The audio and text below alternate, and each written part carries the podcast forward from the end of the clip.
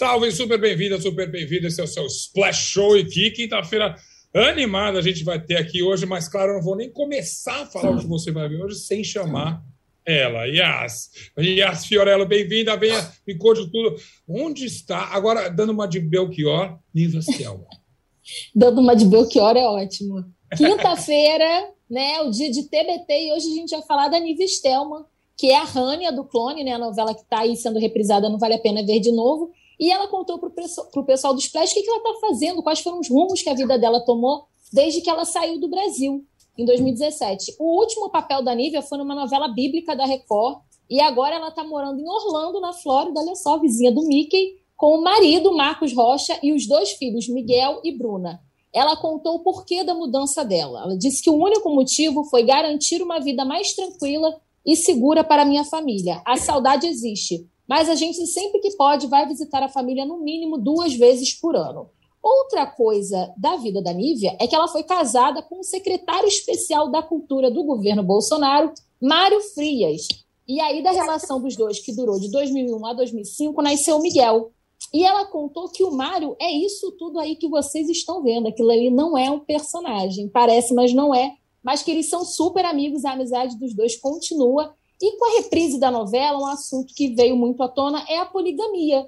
E aí a gente perguntou para ela, né, como é que ela se sente com relação a isso. E a Nívia falou que ela é totalmente dentro da caixa, que para ela só relações monogâmicas servem. É aquilo, né? Já dizia Alcione. Não divido você com, com ninguém, não nasci para viver no harém. Então já usou essa frase aí grande, sabe? Alcione inspirando até nível. Mas vem cá, ela disse alguma coisa sobre futuros projetos ali nos Estados Unidos, ela está tentando procurar alguma coisa ou não? Está realmente cuidando da família? E, ela chegou a fazer um, um, programa lá que durou mais ou menos um ano, mas não contou de nenhum grande projeto. Eu acho que ela não volta para o Brasil, não tira a razão dela. Mas uma curiosidade é que o TikTok, né, que é uma grande rede, acabou impulsionando ainda mais a novela o Clone, porque o que, que acontece? Eles pegam trechos da novela e a personagem da Nívia sempre tem umas cenas muito interessantes dela com a Jade. É e aí, hum, pessoas que não assistiram a novela na época estão agora comentando, e é muito engraçado de ver nos comentários que o pessoal fica assim: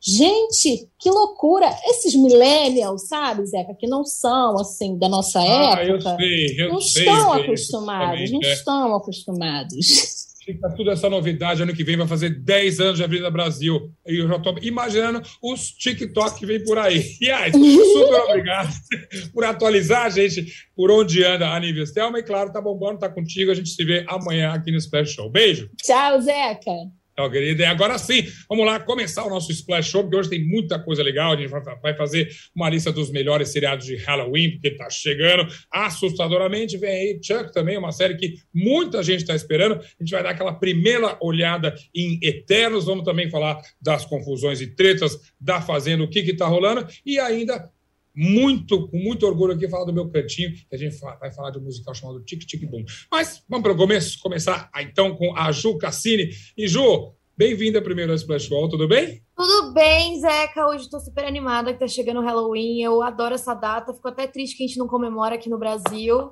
Mas. Não, mas até cada vez mais cresce, já já vê festa de Halloween e tudo. E eu acho até que daqui a pouquinho a própria dramaturgia brasileira, se não das novelas pelo menos os streams aí, vai, vão começar a incorporar o Halloween. Porque nas séries americanas a gente sabe que já tem verdadeiros clássicos nesse tema, né? Exatamente, não. Já nos Estados Unidos, principalmente, é tradição, quase todas as séries já têm episódios de Halloween. E a gente montou uma lista de cinco séries. Aqui tem uma escalada de séries de comédia até chegar no terror em si, porque não é só série de terror que tem episódio de Halloween, claro. né? Todas têm. Tô curioso, tô curioso, vamos ver. Em quinto lugar, eu separei Modern Family, e na minha opinião, é uma das minhas preferidas. Eu amo Modern Family. E Também. a Claire é completamente obcecada pelo Halloween. Então, isso que deixa tudo mais A casa tem que estar tá super decorada, eles vão pra frente Sim. da casa. Eu amo esses episódios também. Exatamente. E ela gosta de tudo muito assustador, que é completo oposto do Phil, né? Ele odeia, ele tem medo. Então, a maioria dos episódios, tem vários episódios de Halloween Modern Family, né? Mas a maioria das vezes é ela tentando assustar o Phil, ele morrendo de medo, e tem várias pessoas fantasiadas, tem várias festas, então é sensacional. E em quarto lugar também tem uma série de comédia que é o Brooklyn Nine-Nine, né? Também é conhecidíssimo por episódios de Halloween. E que também muito bem feitos, muito engraçados e diferentes ali, né? Eu, vi, eu não sei se eu vi todos, não, mas um com certeza me lembro muito bem. Era bem divertido. Sim, e eles têm toda um, uma disputa ali no, no Halloween, né? Uma tradição da delegacia. Então todo mundo se fantasia, eles têm que buscar alguma coisa, entregar até meia-noite. Então tem várias coisas, várias reviravoltas, e aí tem toda a história por trás também dos outros membros da delegacia que estão tentando aproveitar o Halloween, mas ao mesmo tempo estão ali pegando alguns pequenos crimes de pessoas pela rua durante as Sim. festas. Então é muito bom também. Muito bom. Terceiro lugar, Ju. Terceiro lugar, Pretty Little Liars, que já virou mais um drama, né? Não é tão, não é comédia, é, é um mistério mesmo, um drama adolescente. E também é muito famoso por episódio de Halloween, porque no Halloween geralmente acontecem coisas bem misteriosas, bem bizarras. As garotas estão ali tentando procurar quem é a E, quem tá aterrorizando elas, e geralmente escolhem o Halloween para acontecer coisas, porque aproveitam aquela coisa que tá todo mundo fantasiado já com coisas de terror. Então sempre tem episódios misteriosos. Então, e aí, lá. Segundo lugar. Segundo lugar, Stranger Things, que eu também amo. Nossa, parece que essa série ela é toda Halloween, ela é concebida no Halloween, né? É Total. Ela é maravilhosa, já é um thrillerzinho. E nesse episódio em específico que tá na foto, eles se vestiram de caça-fantasmas. Então tem toda uma homenagem aos anos 80. É bem classicão mesmo. E também é um pouquinho de comédia, né? Stranger Things tem essa, essa vibe mais comédia. E nesse, nesse episódio em específico, eles também começam a introduzir toda aquela história do Demogorgon de novo. Aí ele aparece ali na lata de lixo no final do episódio. Então, além do Halloween em si, tem as coisas mais misteriosas que estão acontecendo. A própria história do, do Stranger Things. Aí, Exato. agora, deixa eu ver. Em primeiro lugar, Simpsons. Não. Ah, peraí, a gente fala de Simpsons. Me conta o teu primeiro lugar e a gente vai falar de Simpsons. Combinado. Primeiro lugar, óbvio que tinha que ser uma série de terror mesmo, suspense, que é American ah. Horror Story. Não tem como colocar. E na minha claro. opinião, os episódios, tem dois episódios de Halloween na primeira temporada que são muito bem construídos, porque tem toda aquela história de que quando morrem muitas pessoas no mesmo lugar, essas almas ficam presas nesse local. Então, eles uhum. trabalham essa coisa, né? É, eles criam isso, e na noite do Halloween é a única noite que essas almas conseguem sair do lugar onde elas estão presas. Então, na série, você não consegue saber quem é fantasma, quem é pessoa real, porque eles saíram, eles estão na rua e eles estão como pessoas de verdade. Então é muito Sim. bem trabalhado, na minha opinião, é um dos melhores episódios assim de séries. E é bom mesmo. E como, como todo American Horror Story, né? A gente adora essa série. Mas eu brinquei contigo por causa do Simpsons, porque são pequenas obras-primas e eu acho até que você não colocou os Simpsons, porque a gente teria que fazer um top 5 de Só episódios do, do Halloween dos Simpsons, porque cada temporada tem uma e todos são brilhantes. Né? Eu adoro Simpsons, você? Exatamente. Não, não tem como. Não tem como colocar numa lista sem é. mencionar vários episódios. Então, assim, essa foi a parte. Quem sabe uma outra vez a gente faz uma lista Exato. só dos Simpsons. E eu vou estar esperando os Simpsons de Halloween deste ano de 2021, que deve com arrebentar certeza. também. Ju, ótimo, bom falar com quem gosta tanto de cultura pop de série como você para pensar esse episódio de Halloween. Bom com Halloween para você também. Ai, obrigada para vocês também, gente. Bom Halloween e até semana que vem. Beijo, até mais. E acho que a gente vai continuar nessa esteira do terror, porque, claro, vem chegando aí uma série esperadíssima e, ao mesmo tempo, quase previsível de que ela iria acontecer. Roberto Sadovski, bem-vindo ao Splash Show mais uma vez, tudo bem? É, cara. Tudo ótimo. Eu vejo que a sua estante está em construção e vai ser muito bom acompanhar passo a passo a chegada dos Homens-Aranha aí atrás daqui a pouco. Em breve teremos mais novidades. Mas vamos lá. Falando de terror e de Halloween, chegou Chuck na Star TV, é isso? Chegou Chuck, Chuck na, na, na, Star Plus. E eu vou dizer, Zé, que eu me diverti um monte assistindo, assistindo o primeiro episódio da série. Eu achei mega divertido assustador na medida certa. E o legal é que existe, é, não é uma série que é separada dos filmes que a gente viu, é uma continuação natural de tudo que a gente viu. Inclusive, o, o Brad Dourif continua emprestando a sua voz para o Chuck. Então, vai, a gente vai ver um pouco da, da, da, da origem do, do, do Chuck, do, do, do, assassino que se apossou do boneco lá atrás, no filme de 88.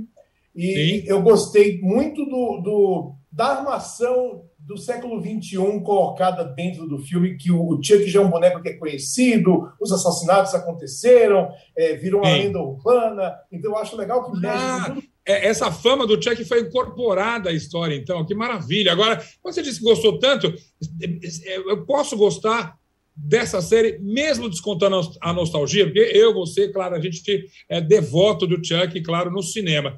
Sem nostalgia, é uma série interessante? Alguém que vai conhecer o boneco agora? Eu acho que funciona bem. Ainda não é, não é tão é, assustador, mas eu gosto muito dessa mistura de humor e terror que, que é, o Brinquedo Assassino, né, a série, sempre teve.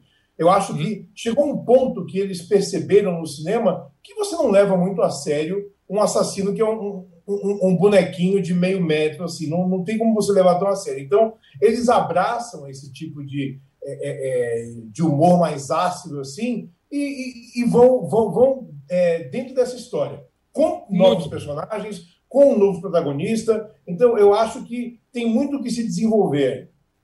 E nessas atualizações que a série fez, que o personagem fez, parece que tem inclusive um personagem que é uma, uma, uma concessão, melhor dizendo, uma, umas boas-vindas à comunidade LGBTQIA. É o filho do Chuck, é isso? Na verdade, o protagonista da série, que é um adolescente de 14 anos, é, é aquela coisa: cidade pequena, é, o, o, menino ele é meio estranho, ele faz uma escultura com bonecos, ele compra bonecos e bonecas em bazar, em, em, hum. em, em loja de coisa usada tal. E ele, ele é gay, né? Ele, ele, ele é, aos poucos está descobrindo sua sexualidade, e isso é colocado na série também, não só como é, jeito que os outros moleques fazem bullying com ele, mas também de uma forma muito natural por outros personagens. Né? O tio dele fala assim: ah, se ele é gay, é a mesma coisa de ser canhoto, não tem o menor problema, ele simplesmente quem ele é. Então eu acho muito legal que, que isso é colocado na série de uma maneira muito orgânica. E, e, isso deixa a série mais moderna e mais interessante. Olha, eu sei de um jogador de vôlei que vai gostar muito de assistir Chuck, mas isso Opa, a gente fala num outro momento. Eu quero falar um pouco agora da nostalgia, e justamente parece que uma atriz que eu gosto muito e da qual eu não ouvia falar há muito tempo, tá numa presença bacana na série, Jennifer Tilly. Eu adoro ela, cara. Ela, ela não apareceu ainda no primeiro episódio, mas a gente sabe que não só ela é, vai fazer parte da, da série, como também o ator que fazia o menino lá no primeiro é, Brinquedo Assassino de 88 e voltou depois em alguns outros filmes da série, também é parte dessa série nova. Então eu acho muito legal que tem esse resgate.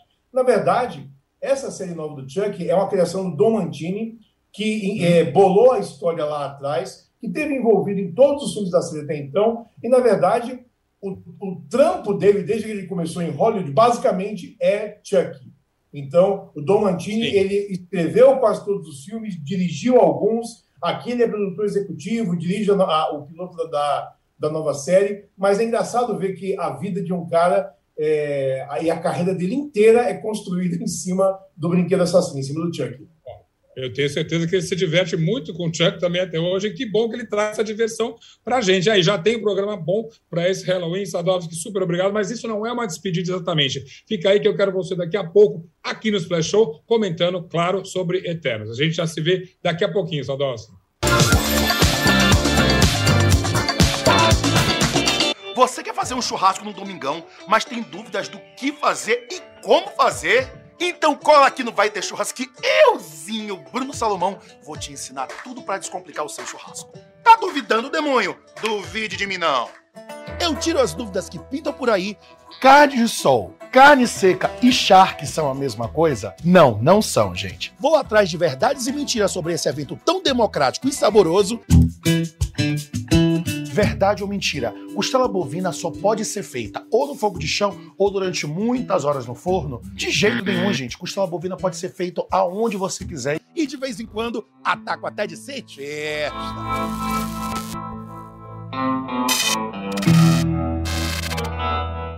O Vai Ter Churras rola toda quinta-feira, às 11 horas da manhã, no canal UOL e do YouTube de Nossa. Então cola aqui que vai ter churras, demônio!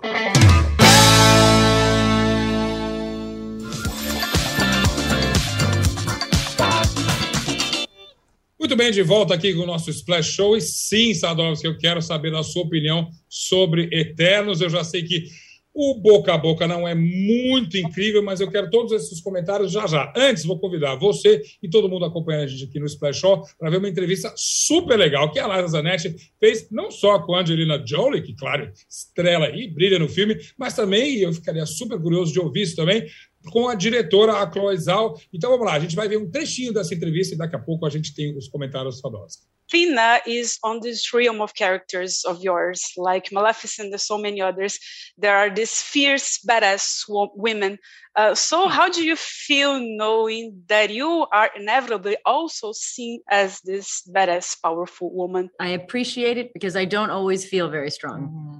You know, I'm like many women, I sometimes feel very small and like I don't know if I can do everything I need to do or I'm not good enough. Mm-hmm. So, it's been it's been helpful to me in my life that I've been allowed to play these strong women and find the strength within me. And one of the reasons I love Fina is because she is both very strong and extremely vulnerable. And I think a lot of women feel that way at times, a lot of people, but certainly women. For her, is yes.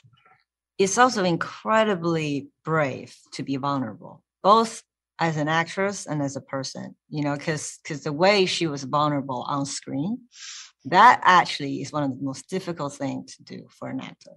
You know, that takes a lot of strength. That's stronger than, you know, waving a sword around. Trust me, that's the toughest thing a human being can do is be open and vulnerable. Aí fiquei com vontade de ver a entrevista inteira e de ver o filme também, né, Sadowski, que você já teve esse privilégio de assistir. Então vamos lá.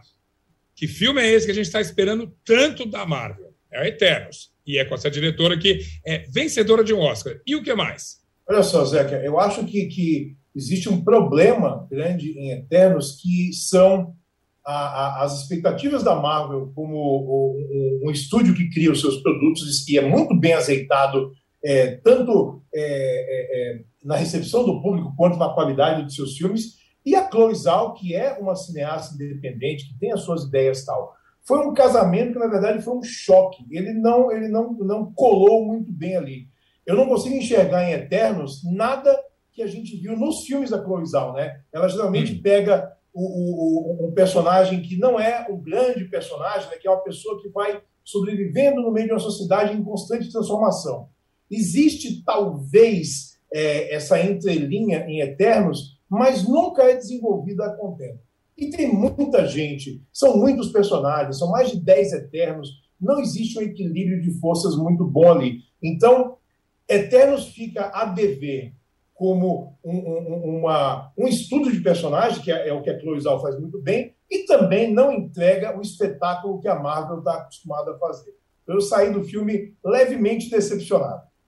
Olha, e parece que essa sua reação ao filme, você não está sozinho, não. Eu vi que no Rotten Tomatoes, que, claro, é uma das maiores bússolas né, do, do, do, da recepção desses filmes nos Estados Unidos e também no mundo, ele teve a pior nota de todos os filmes da Marvel. Confere, Sadowski. É, eu, eu, eu acho que está tá lá embaixo, junto com é, Thor, O Mundo Sombrio. São filmes que não, não, não entregaram muito o que prometiam. Eu acho que existe uma ambição muito grande é, em Eternos. Ele tenta, em algum ponto, ser diferente de todos os outros filmes da Marvel, mas diferente, nesse caso, não significa melhor, né? Porque, no fim das contas, né, o terceiro ato, lá, o clímax, acaba sendo a mesma história de vamos salvar o mundo de novo, então, sobra muito pouco para ser digerido no filme. Falta, falta sangue nos olhos, sabe? Falta aquela coisa que você, que você se empolga, que você fica é, é, é, é, aquele, aquele crescendo de emoção que a Marvel tem. Uhum. Eternos não tem. Então não vale a pena. Você acha que eu. Foi até. E nem te comentei, fui ver Duna, incrível, obrigado. Realmente, Duna, se você está na dúvida, não espera chegar no streaming. Você tem que ver no cinema. Tudo que o Sadowski falou, esse bilhete é verdade. É o seguinte, é sensacional. Porém, é, Eternos talvez não valha a minha ida ao cinema, então. É, eu acho que Eternos você pode deixar na, na, na em banho-maria, assim. Boa, em banho-maria é bom. O Brasil mesmo vai receber o filme semana que vem, é isso? Vai receber semana que vem. É, e é claro, tem a marca Marvel, vai fazer, vai fazer muito sucesso, mas eu acho que não vai ser tanto quanto o estúdio espera. De qualquer forma, tem Homem-Aranha chegando em dezembro da Marvel também. que aí vai ser de novo aquela, aquela coisa né, do Homem-Aranha e tal. Então, é, talvez seja. E um respiro eterno. E vamos ver. Nós vamos acompanhar o que, que chega primeiro, se é o homem, novo Homem-Aranha na tela do cinema ou toda a coleção Sadovski na estante que está atrás dele no nosso cenário. Roberto Sadovski, brigadíssimo. Até semana que vem com mais notícias do cinema. Obrigado. Até lá. Muito bom, muito bom, muito bom. Agora, não esgotamos ainda o assunto do cinema, até porque um, um, uma grande história da semana passada segue repercutindo essa semana no mundo, mas, sobretudo, as notícias saem lá de Los Angeles, por isso eu chamo Domingas Persson. Domingas, claro que eu estou falando de Alec Baldwin. Que investigação que vai longe, provavelmente, né? Como é que tá agora as coisas aí? Como é que estão? Pois é, eu já ia falar, oi, Zeca, e aí, tudo bem? Oi, mas oi, Domingas. Essa história, é... Aí vem essa história de terror, essa tragédia que, é. depois de uma semana, continua sob investigação, não se tem muitas respostas, mas existem algumas confirmações, né? Uhum. Primeiro de tudo, mais um choque é que realmente a bala era uma bala de verdade, a bala que matou a Halina Hutchins, a diretora de fotografia, e foi a mesma bala que teria perfurado ela, uh, o corpo dela e atingido o diretor Joel ah, Souza. Sim, sim no... foi a mesma bala. É. Mesma bala. Agora, a questão continua, né? Assim, é, como uma bala de verdade foi parar num set? Isso é proibido. A gente já comentou isso no Splash Show da semana passada.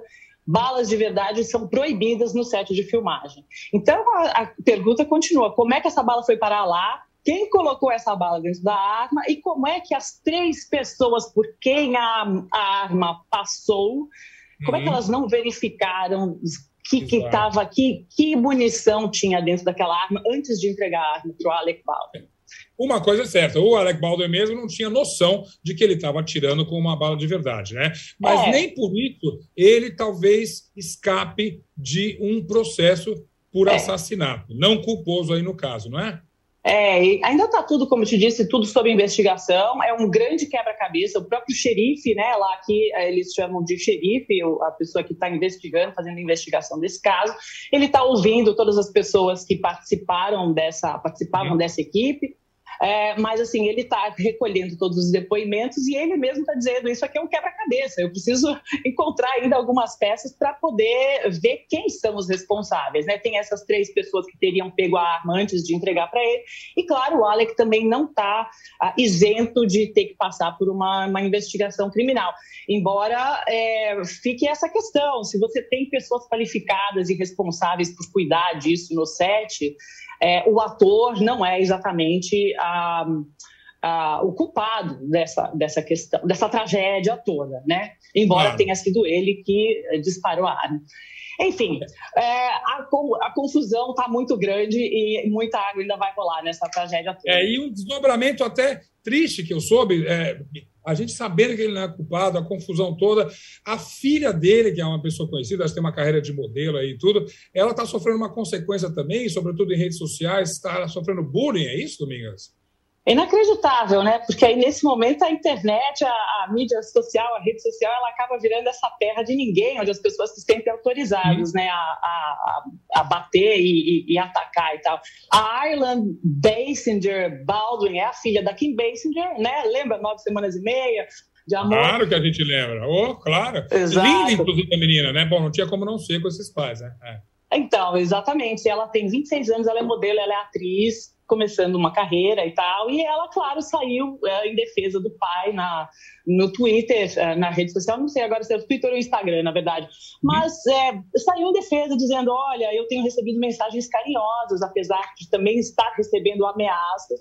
E ela postou isso, e uma ativista pró-Trump, anti-vacina, que é uma comentarista famosa aqui nos Estados Unidos, a Candice Owens, diz que, na verdade, era uma justiça poética que estava sendo feita porque o pai dela, durante anos, é, fez sátira e piada sobre o Trump é, no Saturday Night Live, como é. a gente já comentou. Mas aí, é, aí a gente já está falando da escória da internet total, a gente tem isso no Brasil também aqui, infelizmente. Eu espero que ela seja forte e que isso tudo seja esclarecido o mais rápido possível. Domingas, eu quero você falando de muitas coisas aqui no nosso Flash Show, eu mas também. eu tenho impressão de que semana que vem, além de tudo que vier de novidade de Hollywood, a gente vai falar um pouquinho mais. Não, então, a gente vai. Caso, tá Vamos tá trazer mais novidades, sim, mais notícias e descobrir o que, que aconteceu nesse quebra-cabeça aí, Zeca. Vamos lá. Bom, bom, bom fim de semana, ia falar bom feriado, mas você não está no Brasil, então eu te desejo bom Halloween. Bom Halloween, bom para vocês também. Beijo. Beijo, tchau, até lá. E olha, aqui no Brasil a gente tem uma série estreando hoje e que é super esperada, porque é uma das séries mais populares do streaming no Brasil. Uma produção totalmente brasileira, a gente está falando de Sintonia. Essa segunda temporada bastante esperada aqui. Eu mesmo estou curioso. É uma, uma, uma série que acompanha três personagens fortes aí no seu desenrolar, na periferia, e tentando uma vida artística, tentando procurar um sentido para a vida, montar uma família. Sintonia é, sim, uma belíssima pedida e a prova de que no Brasil a gente faz, sim, uma série com muito cuidado, com muito apuro, com um roteiro interessante. E eu não quero falar nem do elenco, porque são meus favoritos. Todos eu admiro bastante. Foi por isso mesmo que eu tive o prazer de falar com dois deles, o Christian Malheiros e a Bruna Mascarenhas, para falar Dá uma adiantada, fui ver se eu consegui algum spoiler da série da segunda temporada de Sintonia. Então, olha lá, Christian, primeiro, eu sei que seu personagem aí, ele fica mais forte, mais poderoso, mas ao mesmo tempo ele vive mais conflitos entre, digamos, vamos resumir, entre o bem e o mal que ele está vendo em volta dele. Então, me diga lá, o que a gente pode esperar do Nando na segunda temporada de Sintonia, Christian? Oi, Zeca, tudo bem? Primeiramente, aí, muito obrigado pela pergunta. E sim, o Nando ele é um personagem que ele passa por muitos conflitos, mas é, ele resolve é, exteriormente, mas internamente essa confusão ela ainda tá, se encontra ali. É, é um personagem muito forte, que qualquer atitude que ele tome está é, envolvido não só ele, mas a família dele e os amigos. Então é uma carga psicológica muito grande que envolve a vida dele, da família, dos amigos. Então sim, eu acho que ele consegue resolver aquilo estruturalmente, mas psicologicamente ele carrega marcas aí que seguem para o resto da caminhada dele. Muito obrigado. Vamos ver como a gente desenvolve, como é que o Nando se desenvolve, então, com esses conflitos todos. Ele rodeou, rodeou, né, Cristian? Mas não me contou nada. Então, vou ter que assistir a Sintonia, mas eu já ia assistir de qualquer maneira, até porque muitas coisas da primeira temporada me deixaram curioso. Por exemplo, a Rita, que é a personagem da Bruna, ela, então, abraçou a religião, foi para a igreja, e eu, eu, do que eu vi dos trailers, uh, essa, esse envolvimento com a fé, com a religião, tem uma presença ainda maior na trajetória da Rita. Então, conta lá, Bruna, como é que ela resolve essa questão com a igreja em sintonia, segunda temporada? Fala, Zeca. Então, vamos lá. É, eu acho que na segunda temporada a gente começa acompanhando a Rita vivendo a escolha que ela fez, né? É, acho que a série fala muito sobre escolhas, já falava na primeira temporada e na segunda, as escolhas dos personagens elas têm mais peso, né? Tem mais responsabilidade eles também estão mais maduros, então a, a, história muda, né? E quando você escolhe viver em Cristo, você está escolhendo abrir mão também de muitas coisas, de muitos comportamentos que você tinha, pensamentos que você tinha, as escolhas que você fazia. Eu tive a oportunidade, né, de acompanhar o meu irmão que acabou se convertendo nesse intervalo da primeira para a segunda. Então foi muito importante e inspirador para mim ver um, um jovem a mesma idade da Rita, vivendo em Cristo e falando de Cristo de uma forma, nossa, apaixonante, com brilho nos olhos. Alô. E eu pude ver que ele mudou em pouco tempo, a forma de se relacionar, a forma de viver ou de enxergar o mundo. Então acho que a gente acompanha a Rita nessa segunda temporada exatamente nesse processo, com a fé dela mais forte do que nunca e acompanhando também essas, esses momentos que ela abre mão de certas coisas. Eu ainda acho que a Rita dos três, né, é a única que ainda não descobriu realmente qual caminho ela quer seguir. Então acho que ainda tá nessa descoberta. Mas tudo pode mudar, né? Como eu não posso dar spoiler, fica aí para vocês. Tamo junto. tá bom, sem spoiler também da Bruna, mas que ótimo. É legal ver você falando tão apaixonada desse personagem. É porque a série é de fato apaixonante. Lembrando que a produção toda é assinada pelo Condzilla e a gente vai assistir para arrasar bastante. É, a partir de hoje tem então a Euforia Perdão, Sintonia, Euforia é outra, né? É, segunda temporada na Netflix. E vamos em frente, então, vamos saber o que está acontecendo na Fazenda. A gente já sabe o que está acontecendo, mas quem sabe o por dentro da coisa é a Ju Nogueira. Ju, bem-vinda ao Splash Show novamente. Oi, Zeca, tudo bem? Então, o negócio lá tá babado, tá? A Stephanie volta como fazendeira, é a planta mais amada deste Brasil. Nunca se torceu tanto por uma planta vencer uma prova. Esté disse que ela é verdadeira. A gente já sabe que ela é uma verdadeira planta. Mas neste Exato. momento, ela vem como fazendeira e traz aí essa final antecipada, né? Que agora a gente tem uma final antecipada.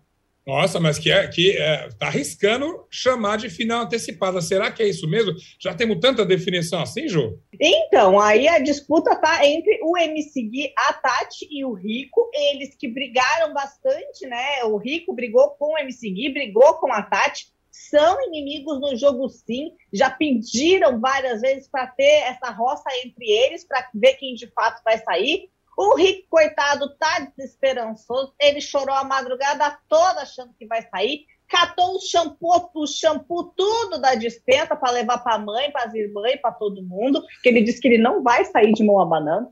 Então ele já arrecadou todo o estoque lá para levar para casa, porque ele tá assim, ó, achando que vai sair. Só que ele não espera essa reviravolta, né? Ele acha que Tati entra muito forte no jogo, o MCD, eu confesso que eu não sei de onde tiraram que ele é tão forte, porque eu acho que o pessoal que cantava Sonhar, Nunca Desistir, Ter Fé, porque fácil não é, já cresceu. Esse pessoal não acompanha mais o MCD. Já tá em outra, concordo contigo total. Tá em outra. É, eu não sei o que, que o pessoal acha que ele é forte, não sei de onde é que tiraram isso daí. E aí o Rico fica muito com muito receio, com muito medo, né? Então, por ser personagens fortes, a, a, tem esse clima de final antecipada. E também porque a enquete de UOL aponta que Tati Quebra-Barraco será eliminada e será o maior tombo da temporada. A gente está ansioso por isso e vai acontecer hoje à noite. Bom, o tombo, inclusive, para ela mesma, não está não tá contando com isso mesmo. Eu queria ver a cara dela. Se é que sua previsão estiver correta, se o UOL está apontando isso, a gente não tem motivos para duvidar. Você falou tanto do Rico, mas eu reparei ali que o Rico também mas teve um acerto de conta ali com a Dai, com a Aline. Tá tudo bem ali agora? Então, eles conversaram nessa madrugada, porque a amizade ficou super abalada. A Dai fez todo um movimento aí, que inclusive foi muito criticada nas redes sociais. A amizade acabou, eles brigaram na, na outra madrugada ainda, né? Da prova do, da roça, para a prova do fazendeiro. Enfim, eles brigaram, ficaram estranhos. Durante a tarde, o Rico briga com a Aline daí mas no momento que ele está certo na roça, uma roça tão difícil assim no pensamento deles lá dentro, eles sentam para conversar nessa madrugada, colocar os pingos nos is, com todo um tom de melancolia, debaixo das chuvas, segurando seus guarda-chuvas transparentes, chorando, lágrimas. Mas acertaram os pontos. Foi num tom assim, bem, bem de mesmo, do jeito que a gente gosta, mas eles se acertaram. Bom, pelo menos ali reina a paz. Em compensação, dentro da cabeça do Erasmo, as coisas estão complicadas, né? Então, o Erasmo ele vive num mundo paralelo, né? A gente não sabe. Erasmo. Perfeita definição. Perfeita. Não. É, ô, Zeca, eu não sei se tu sabe, mas o Erasmo gastou todo o cachê dele, que é em torno de 90 mil reais, contratando 15 pessoas para cuidar das redes sociais dele e da vida dele aqui fora. Assim, o que você faria com 90 mil reais? Erasmo jogou fora né? É, Inclusive, é esse investimento não deu em nada, né? Vamos combinar. Não, não deu em nada. Ele também não se ajuda, né? Porque na última noite aí ele falou que quando a ex-esposa dele, que ele foi casado com a Gabriela Pugliese, né? O casal Maravilha, era o casal Maravilha. Mas não deu muito certo a maravilha deles, né? Terminado, no meio de muita polêmica. E quando ela foi cancelada lá em março de 2020, no auge da pandemia, quando ela está fazendo festa, tomando seus bons drinks com as amigas e desferre-se a vida, e foi cancelada, o Erasmo uhum. tem a cara de pau na madrugada, aquele que estava junto lá na festinha que a gente viu, ele tira o dele da reta e diz, não, mas foi ela, não tinha nada a ver com isso. Perdi contratos, perdi tudo, marcas, marcas grandes que a gente demora a conquistar. Eu perdi tudo, mas eu não tinha nada a ver com isso. Botou tudo na culpa da mulher, o que é típico do Erasmo, que é boy lixo que a gente chama. então, por isso mesmo, não vejo um grande futuro para o Erasmo. Tá aí, você disse tudo, 90 mil reais bem mal aplicados, diga-se de passagem. Eu acho que entre Erasmo e Rico, só o cara que está roubando o shampoozinho já vai se dar melhor do que ele. Pelo menos sai com shampoo no bolso, né? É isso aí. Realmente, o negócio tá feio lá. Jô, super obrigado. Vamos seguir acompanhando a Fazenda e com você, então, é uma delícia ouvir as tretas todas. Um beijo, então, querida. Até semana beijo, que vem. Beijo, tchau, tchau. Tchau, tchau. E olha, esse Blast Show de hoje que tá muito bacana, termina numa nota mais alta assim, porque o Cantinho do Zeca celebra os musicais. Não, eu não vou falar de novo de Shmigadum, a série que eu adoro ali da Apple TV, a Apple Plus, e se você, inclusive, já assistiu inteira como eu, já assistiu duas vezes como eu também, e está sentindo falta de falar mais de musical, ah, eu tenho uma dica para você, mas você vai ter que esperar até dia 12 de novembro. Vem aí ah, na Netflix uma série chamada, aliás, um filme chamado Tic Tic Boom. O nome não diz nada, mas é o barulhinho da bomba ali antes de estourar, o Tic Tic Tic Boom aí vai lá para cima e justamente fala de uma saga de um autor que quer, ele escolheu compor musicais e ele quer dar certo, explodir na Broadway justamente. Olha, é totalmente apaixonante. Aliás, mesmo que musicais da Broadway não seja aí a sua febre, a sua paixão, é uma história super envolvente além do que de ser um roteiro maravilhoso, que já foi adaptado para a peça Off-Broadway ali nos Estados Unidos, e até uma montagem soube até pelo Jonas, nosso diretor aqui do Splash Show, que ela teve uma montagem no Brasil, parece que excelente, inclusive em 2018, aqui nos palcos paulistanos, ou seja, vale muito a pena. Acrescente a tudo isso a direção do Lin-Manuel Miranda, que obviamente é o cara por trás de Hamilton, que a gente sabe muito bem. O cara também por trás ali de. Você viu que ele aparece no Mucho, Mucho Amor, que é a série do Walter, a, a, o filme sobre o Walter Mercado. Ou seja, nada que o Lima Manuel Miranda faz vai errado, e isso não vai ser diferente. Você que ama musical, que ama uma paixão, você vai conhecer essa paixão pelo musical, pela saga que era. Não é muito simples, não, fazer um musical na bola. Pelo contrário. Então, eu tô louco para ver Tic Tic Boom, que estreia na Netflix, então, no dia 2 de agosto. Fica aí anotado para você. Esse foi o Cantinho do Zeca e esse foi o nosso Splash Show. Você sabe que querendo falar com a gente? Arroba Splash Underline Wall. Estamos abertos para o diálogo. E amanhã tem mais muitas novidades de música, então, é bom você estar sintonizado aí com a gente. Até lá!